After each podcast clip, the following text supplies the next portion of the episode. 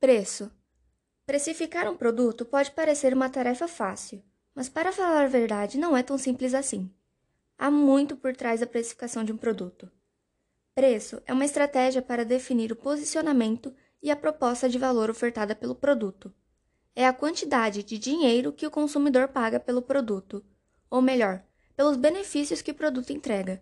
Portanto, envolve um forte componente psicológico, já que o consumidor faz uma avaliação do custo-benefício. É o mercado quem define o preço, mas é o cliente quem define o quanto está disposto a pagar.